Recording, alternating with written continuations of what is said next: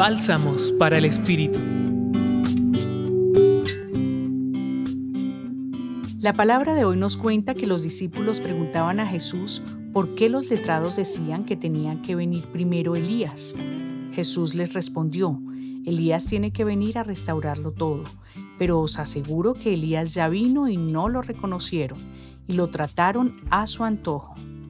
Viene a la mente, entonces los letrados esperaban a quien ya había venido a restaurarlo todo y no lo reconocieron. ¿Acaso puede pasar lo mismo contigo, Señor? Nos diste tu palabra, tu ejemplo, entregaste tu vida enseñándonos el amor para restaurarlo todo. ¿Y es posible acaso que tampoco a ti te reconozcamos? Te buscamos, Señor, siempre en lo extraordinario, en lo increíble, y qué difícil nos resulta en ocasiones entender que tú, Dios, Dios restaurador, estás en lo sencillo, en lo cotidiano, en lo cercano.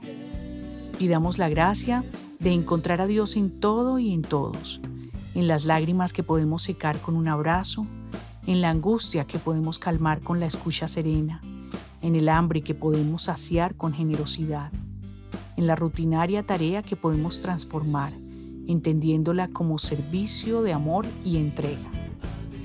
Les habló Adriana Aldana de Rectoría y del Grupo Loyola. Escucha los bálsamos cada día entrando a la página web del Centro Pastoral y a javerianaestereo.com.